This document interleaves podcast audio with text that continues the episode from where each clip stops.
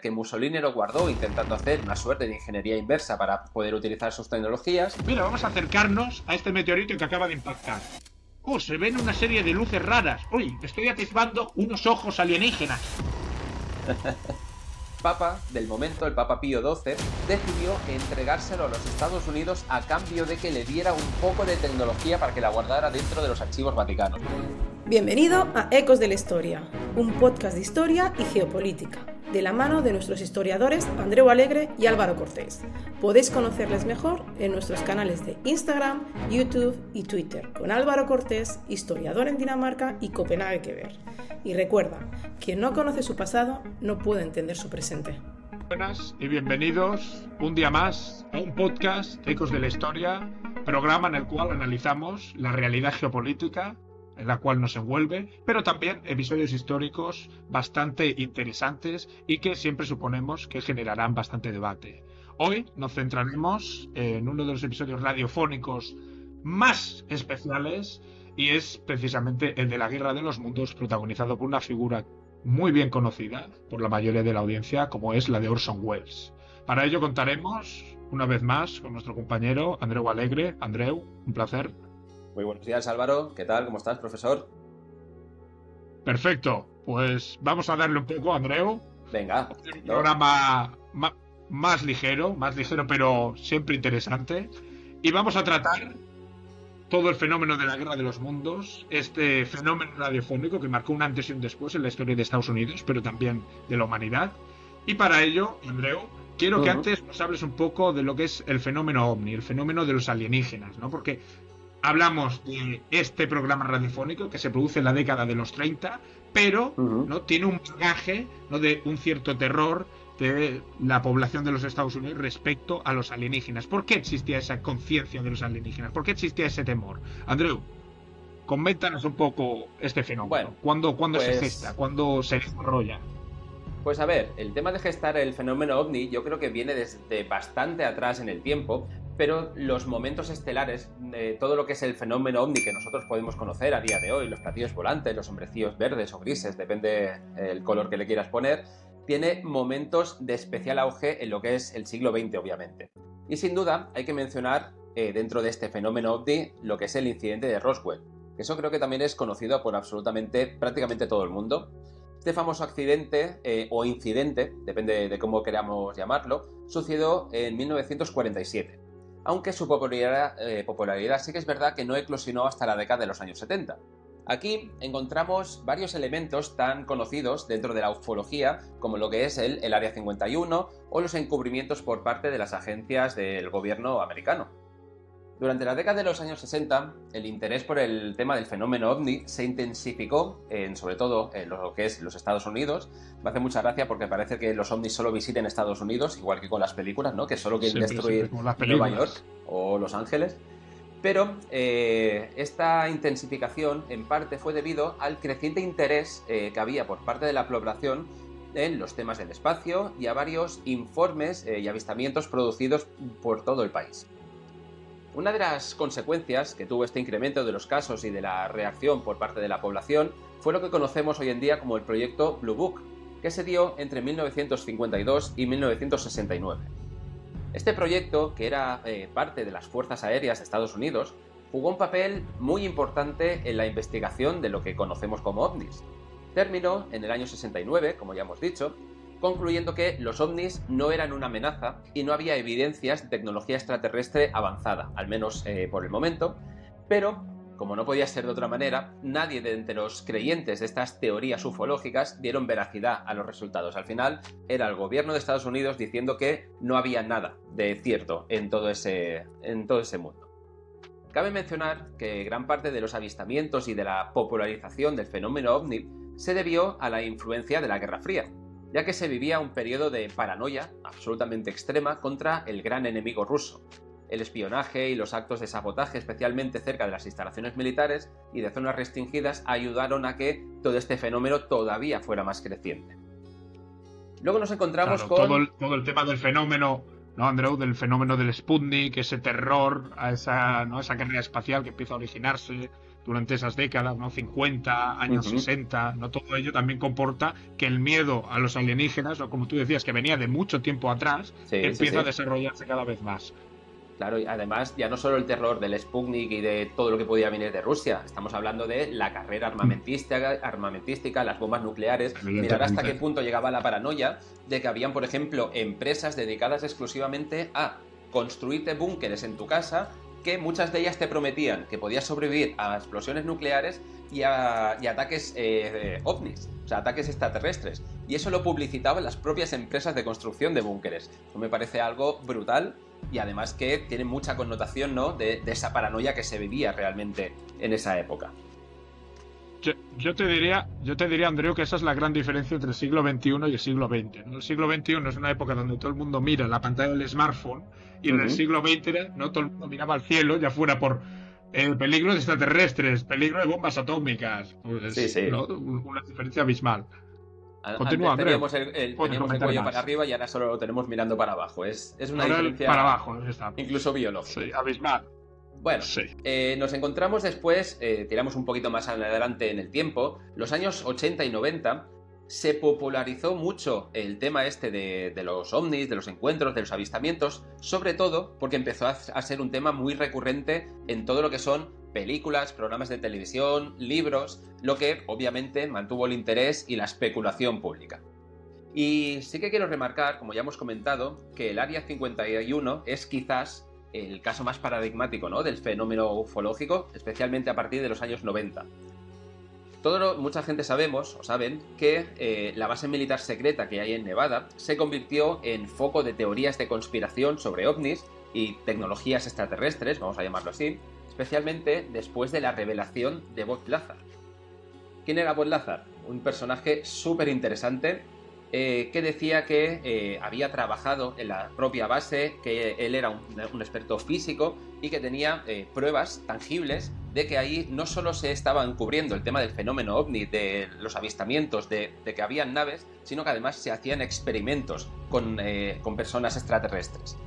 Yo creo que algún día tenemos que profundizar en este tipo de científicos y yo creo que en esta persona en concreto, porque es un señor que no tiene desperdicio, cuente la verdad o no, eso ya podemos entrar en, creencias y en, conspiraciones, pero este, este pseudocientificismo que hay a raíz de todo este tema me parece bastante interesante. Y luego ya saltamos... de especialistas sobre el tema brutal, o sea, eh, aún eh, en la actualidad. Especialistas, ¿no? Ufólogos, ufólogos. Eso lo conocemos mucho en el, canal de, History Channel, que de History tiene lo, que tú y yo de del zar. Contacto entre Hitler y los extraterrestres, eso es, la mayoría de los canales. Pero es que eran primos hermanos, básicamente. Sí, sí, sí. Y bueno, ya saltamos un poquito de, tercio, ya nos vamos al pleno siglo XXI, donde también han habido momentos álgidos dentro de la fenomenología UFO. Y es que, por ejemplo, ha habido una serie de desclasificaciones y revelaciones oficiales sobre ovnis hace relativamente poco tiempo, incluyendo vídeos y testimonios de, de pilotos, de pilotos militares incluso, y de yo creo que de especial relevancia es el informe del Pentágono, el, número 202, que este informe marcó un cambio mm. significativo en la postura oficial del gobierno estadounidense, reconociendo la existencia de ovnis y la falta de explicaciones concluyentes para muchos de estos avistamientos. Claro, aquí también tenemos que dejar una cosa clara. El hecho de que el gobierno eh, reconozca que existen ovnis no significa que reconozca que hay extraterrestres. Recordemos, eh, recordemos simplemente que el fenómeno ovni, la palabra ovni, es de una cosa que vuela que no se sabe lo que es. No es que sea per se un platillo que venga de otra galaxia. Pero bueno. Claro, pero eso al final lo que hace es alimentar ¿no? todos esos rumores, que como tú has dicho, el Área 51 es uno de esos grandes mitos conspiranoicos que existe. Y vemos cómo no ha desaparecido en el tiempo, porque recientemente creo que hubo una marcha de personas que fueron al Área 51, yo creo que fue hace unos años, tampoco demasiado. ¿Sabes? Mucha gente se dirigió al Área 51 intentando explicar eh, que, les dijera, que compartieran los secretos eh, con ellos. O sea, vemos cómo ese fenómeno aún sigue vigente en la actualidad. Y yo creo que esa marcha fue con la intención de entrar incluso al Área 51, que también se ha de tener un poquito mm, pocos dedos de Sí. frente, el, ir a una un base militar altamente armada, sea o no secreta, y pretender que te dejen pasar para... Pas- Pasa usted, mire que tenemos aquí. No, Juan, no es lo Juan más Ignacio, Alien, Alien Juan Ignacio. sí, sí, sí, sí. Bueno.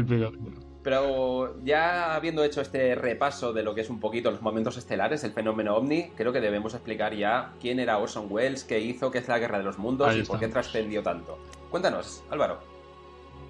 Pues mira, además nos sirve para apoyar lo que has comentado, ¿no? Porque esta guerra de los mundos lo que hará también es fortalecer, ¿no? Ese mito de los extraterrestres, del fenómeno UFO, ¿no? De toda esa teoría conspiranoica, ¿no? Que aún perdura en nuestros días.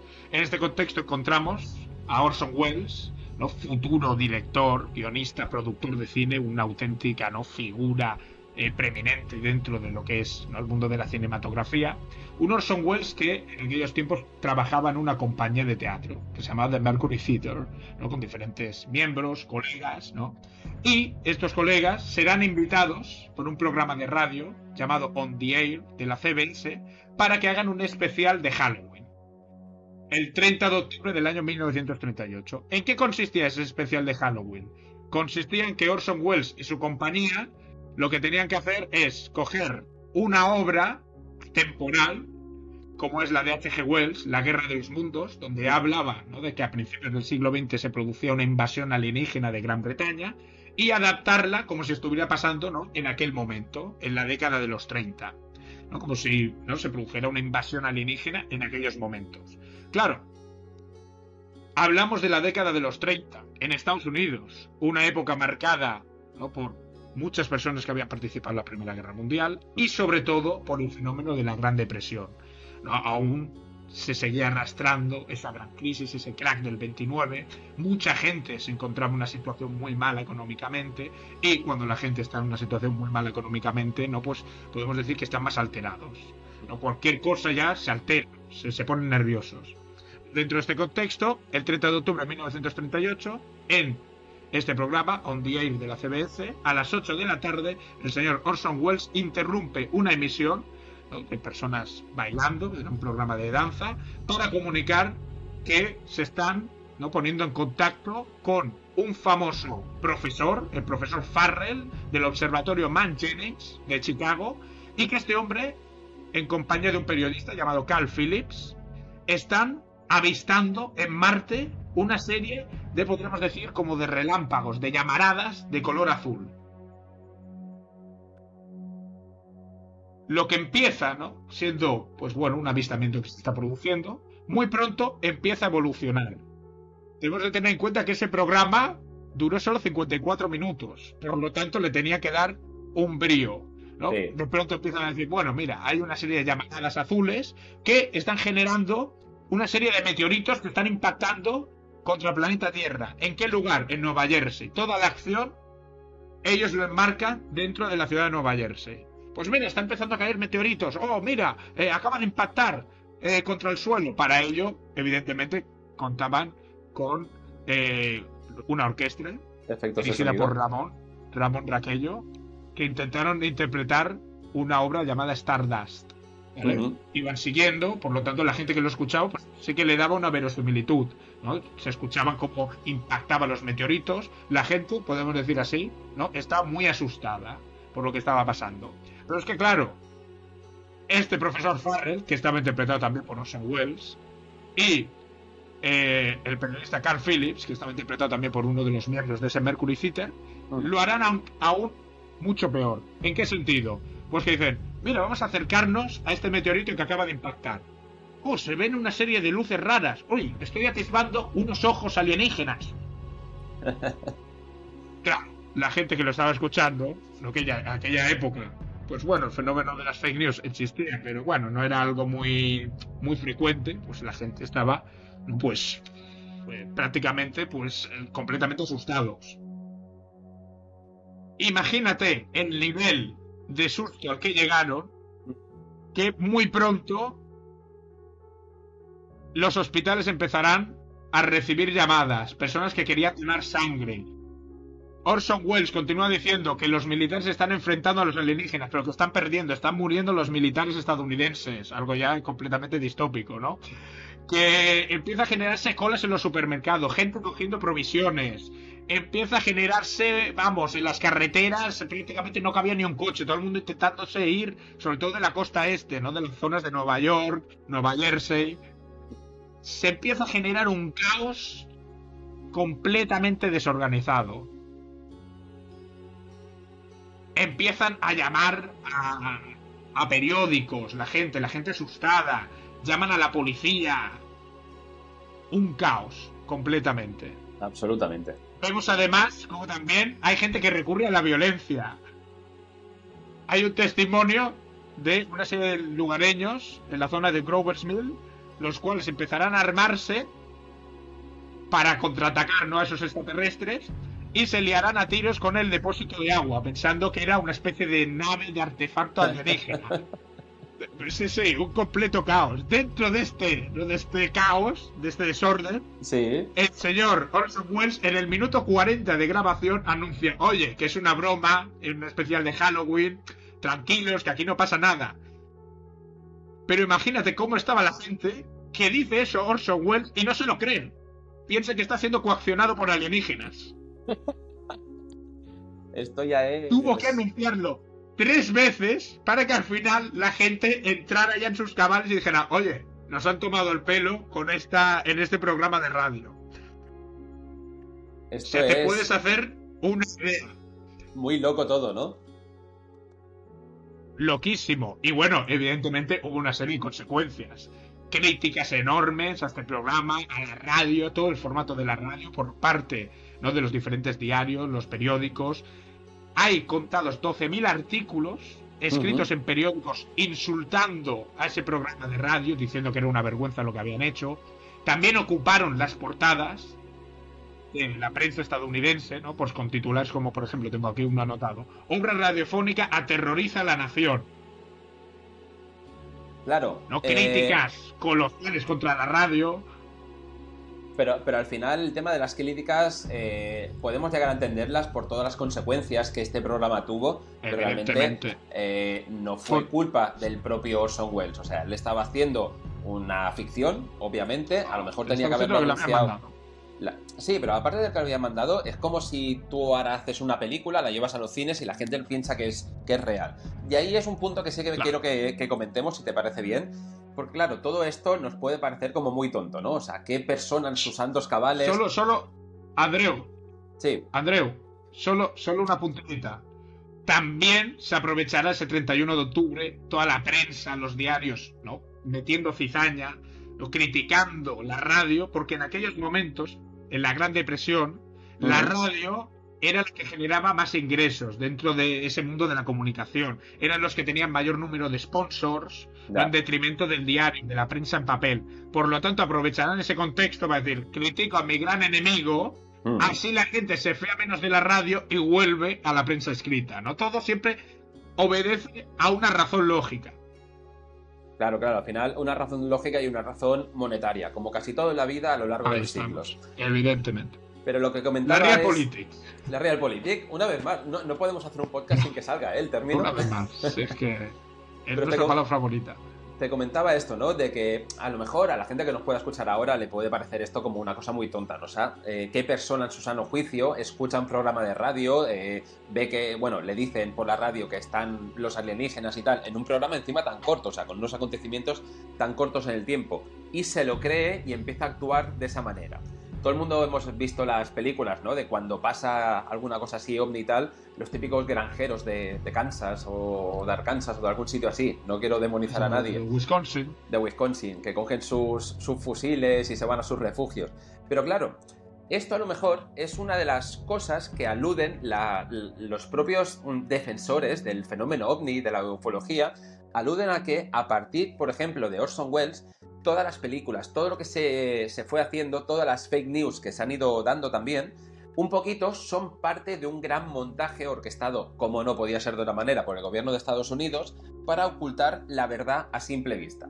Es decir, eh, lo, ponemos todo tan, tan inverosímil, tan eh, que la gente que realmente crea parezca que está diciendo una cosa tan descabellada que absolutamente nadie en su sano juicio defenderá esos posicionamientos. Y no sé si por aquí a lo mejor va un poquito enfocado las propias críticas ¿no? que se le hicieron a, a, esta actuación radiofónica o a la posible utilización que se hicieron con estas críticas para ocultar algo a simple vista. No sé qué piensas tú al respecto. Sí, todo esto entra, entra dentro de, ese mito. Además debemos de tener en cuenta cómo ya existía diferentes pretextos. Ya existía un temor contra ese fenómeno. Ya otros medios habían lanzado, o sea, entraremos después, pero ya habían lanzado mentiras sobre la existencia de ovnis, de vida inteligente más allá del planeta Tierra, ¿no? Tenemos, por ejemplo, en 1835, el diario de Sun, en Gran Bretaña, había anunciado que existía vida inteligente en la Luna. Después, ¿no? Se supo que era mentira completamente, ¿no? Pero que ya se había jugado con eso mucho antes. No es Orson Welles la primera persona en tirar del hilo. Sí, sí. ¿no? en, lucrarse, en, desarrollar esa mentira. Y ya no solo eso, todos los escritos, todos los libros, toda la bibliografía que ya había hmm. sobre estas temáticas ya venía de lejos. O sea, el tema de, la vida más allá de la Tierra es un tema muy recurrente en la historia, en verdad. Pero. si no, mira, por ejemplo, pueblos, diferentes pueblos, eh, no todos esos pueblos primigenios en Iberoamérica, pues lo que es el fenómeno de los mayas, de, ¿no? Que habla de que había existido un contacto con, ¿no? Pues con vida inteligente que venía de una procedencia diferente a la del planeta Tierra, ¿no? Pues es un fenómeno, un mito que siempre ha acompañado, ¿no? lo que es la, historia del ser humano. Y además es un mito que, no siempre no solo ha acompañado a todo el hmm. ser humano durante toda la historia, sino que además lo ha hecho en periodos muy alejados entre sí y zonas geográficas muy alejadas entre sí. Si nos viéramos, por ejemplo, los mitos estos de las interacciones entre la gente de la Tierra y los extraterrestres, lo que tú dices, ¿no? Los mayas, pero ya no solo los mayas, eh, toda la cultura de la India, con las y todo esto. Mm. Incluso te diría eh, los Anunnakis, ¿no? Que es quizás uno de los paradigmas de, los eh, extraterrestres que es de hace más de 5.000 años posiblemente. O sea, estamos hablando de que en muchos periodos este tipo de, de relatos se han, superpuesto en el tiempo y en zonas geográficas muy diferentes. Así que... Podemos decir, Andreu, que existe una predisposición del ser humano en creer que existe vida más allá del planeta. Y yo creo que ya lo comentamos en otro podcast. Yo sigo diciendo que me vendo, vendo lo que realmente pienso dentro a cambio de un contrato con History Channel. Así que defiendo que hay vida extraterrestre a lo largo de la historia. Si algún productor nos está viendo, que, nos fichen y nosotros a lo que haga falta. Vale, eh, creo que pasaremos ahora. Dime. Comentar también una cosa muy interesante. Que vemos muchas críticas a ese programa de radio, también a la figura de Orson Welles, pero Orson Welles fue La Guerra de los Mundos, ese programa en radio, una oportunidad. Porque a partir de ese hecho será fichado por el estudio RKO para hacer su primera obra cinematográfica, Ciudadano Kane. Nada más y nada menos. esa obra mítica de la historia del cine. Sí, sí, y esa fue la, primera, ¿no? La primera obra de. Sí, sí, sí, pues, de Orson Welles. La, primera la, atinó bastante. Sí, no, no lo hizo mal, no lo hizo mal. No lo hizo mal del todo. Eh, ¿Querías comentarnos también alguna cosita sobre fake news y algo así relacionado? Sí, Sí, sobre todo tratar el tema de las fake news, porque durante mucho tiempo se ha dicho que ese programa radiofónico fue la primera fake news que existió a lo largo de la historia. Y evidentemente no.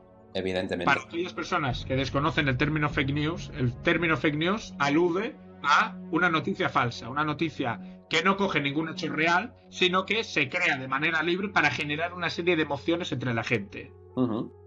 Para que veamos ¿no? Estas fake news existen de mucho tiempo atrás. Podemos remontarnos, por ejemplo, a la época romana, el Imperio Romano, o la época republicana, entre las guerras, por ejemplo, de Octavio Augusto y Marco Antonio, ¿no? Para que veas, Andreu, cómo va de largo. Octavio, ¿qué hizo? Octavio Augusto. Pues esparcir una serie de bulos diciendo que Marco Antonio se había vuelto loco, loco de poder, eh, estaba con Cleopatra, pasaba de, de Roma, ¿no? Incluso lanzó una serie de monedas, ¿no? Que lo que hacía era fomentar esa locura de Marco Antonio. No vemos cómo esas noticias falsas siempre han sido utilizadas a lo largo de la historia para fortalecer posiciones políticas. Hemos hablado de Octavio Marco Antonio. También lo encontramos en época medieval, ¿no? Con la famosa donación de Constantino, del emperador Constantino. ¿Qué es lo que pasaba? Que la iglesia, ¿no? Para justificar su dominio, el dominio del pontificado de zonas como Roma, Italia, o el imperio occidental, no el antiguo imperio occidental romano, lo que decían es, el emperador Constantino nos dio en su momento una serie de documentos donde hacía un traslado de poderes del emperador de Roma a la iglesia. ¿Existía ese documento? No. Evidentemente. Pero era la justificación del poder. Y una cosa muy interesante también, otra fake news muy conocida y que nos ayuda a entrelazar con lo que estamos comentando y que tú conoces perfectamente, y es la destrucción del acorazado Maine un bulo que se creó a finales del siglo XIX, esparcido por ¿no? uno de los grandes magnates estadounidenses de la época, como era Randolph Hearst, ¿no? que creó este bulo diciendo que los españoles habían destruido ¿no? el acorazado Maine, y fue precisamente Randolph Hearst la persona que plasmó Orson Welles en su obra Ciudadano Kane. Por lo tanto, vemos como al final Andreu todo, está, ligado entre sí. Todo está eh, conectado. Me parece súper interesante todo lo que nos cuenta Salvador. Eh, sobre todo, por ejemplo, es lo que tú dices, ¿no? Desde la época romana ya existen este tipo de, fake news. De hecho, hay, un, hay una cosa muy conocida de, la época romana, es la hmm. Damnatio Memoriae, que seguro que sabes lo que es, que básicamente lo, que, eh, lo que hacía era que por, cuando se salía, por ejemplo, un emperador o una persona importante, se le borraba absolutamente toda la historia y se le inventaba una historia nueva. Es decir, eh, todo el legado se, le, se, corrompía. Se decía que era un mal gobernador, que había hecho unas cosas u otras. Ahí incluso podíamos meter incluso a, emperadores como Nerón, ¿no? Que, que mm, se le ha demacrado muchísimo. Era se eliminaba su regalo. Era, era un loco, obviamente, pero todo el resto, eh, podíamos decir, podíamos tener problemas para saber qué es verdad y qué realmente es una autorización política por parte de sus predecesores o de sus rivales políticos. Podíamos verlo también eh, con el tema de Juana la Loca, que supuestamente tampoco estaba tan loca y simplemente fue una utilización política. Otra fake news. Otra fake news. Y muy interesante también lo que dices tú de, de la corazón de domain y de la utilización que hizo la, la, prensa amarilla que había en Estados Unidos en ese momento. Y quiero, quiero solo puntualizar una cosa. Este, este editor que tú has comentado, sabes que tenía un rival. Un rival que competía eh, por, la, por la audiencia, básicamente. También competía un poquito eh, con el hecho de eh, atacar a España y hacer las fake news y, poner su, su, prensa propia a hacerla un poquito más amarillenta, ¿no? Lo que conoceríamos como hacer una prensa simplemente diciendo mentiras, básicamente. ¿Sabes quién era este competidor? señor que mucha gente... Eh, eh, a lo mejor no suena el nombre, se llamaba de apellido Pulitzer. Pulitzer, que es eh, el gran premio ahora de las letras, de los periodistas y tal. Nos suena a todos. Durante mucho tiempo fue simplemente un amarillista más que utilizó las fake news para intentar vender más periódicos que su rival. Así que no todo tan bonito en esta vida. el nombre, el buen nombre a veces. Siempre bueno. Siempre hay que oscuros en todas las figuras. En ese sentido, el periodismo, ¿no? Que, durante mucho tiempo, aunque se diga que no, pues ha servido un poder y, mucho ha estado tergiversado. Sí, sí, y al final obedece a intereses, intereses económicos, políticos y, poco más. Claro. Y, dentro, y dentro de ese mundo del fenómeno alien también ha existido una serie de fake news. He comentado antes esta del diario de Sun, de 1835, la mentira de la luna, la existencia de vida inteligente. No, no sé si tú tienes, Andreu, alguna otra fake news relacionada con este fenómeno. Bueno, eh, no sé si catalogarla tanto como fake news, pues fue una noticia que salió hace muy poquito, precisamente, y es que eh, fue unas declaraciones de un ex militar eh, perteneciente al Departamento de Inteligencia dentro del ejército estadounidense, de alto nivel, no se quiso revelar el nombre, como suele ser habitual también siempre que hay este tipo de declaraciones, y me pareció muy interesante porque él eh, decía, e incluso dice que tiene pruebas físicas que en algún momento, cuando ya no peligre su vida, la sacará a la luz y tal, tiene pruebas físicas que el primer, ya no avistamiento, sino la, el primer ovni que cayó a la Tierra cayó en 1933 y cayó en el norte de Italia, muy cerquita de, Milán. Cuenta, y esto ya es eh, quizás, quizás lo que más, más loco puede parecer, cuenta que cayó en Italia eh, en el momento en que ya estaba Mussolini en el poder, que Mussolini lo guardó intentando hacer una suerte de ingeniería inversa para poder utilizar sus tecnologías y que lo tuvo en su poder hasta el 44-45, momento en que obviamente ya las tropas estadounidenses habían invadido el país y, ojo al dato, el Papa del momento, el Papa Pío XII, decidió entregárselo a los Estados Unidos a cambio de que le diera un poco de tecnología para que la guardara dentro de los archivos vaticanos. Eh, como película me parece espectacular. Esto- Como noticia está, veraz- está, Andreu, a la altura de última novela de Dan Brown, eh, la continuación del Código da Vinci. Claro, pero yo eh, vamos a coger justamente este caso. Es lo que decíamos, ¿no? De, de a veces eh, la gente que cree en el tema ufológico que dice que se intenta ocultar la verdad a, a plena vista. Tú ves casos de estos, ves o cosas que obviamente no tienen ni pies ni cabeza y ya automáticamente englobas todo, todo en un mismo saco. Entonces, si tú eh, haces que este tipo de personajes salgan a la luz pública y se, se digan su historia y tal, la gente que supuestamente ha tenido encuentros de verdad obviamente por ese escarnio público que quiere evitarse, no contará su caso de verdad. Es la manera de ocultar algo a simple vista. La presión popular a veces puede contar mucho ¿eh? para, para estas cosas. Y bueno, yo creo que quiero que no meterme más fregado, no vaya a ser que todo esto sea verdad y acabemos metiendo la pata. Yo,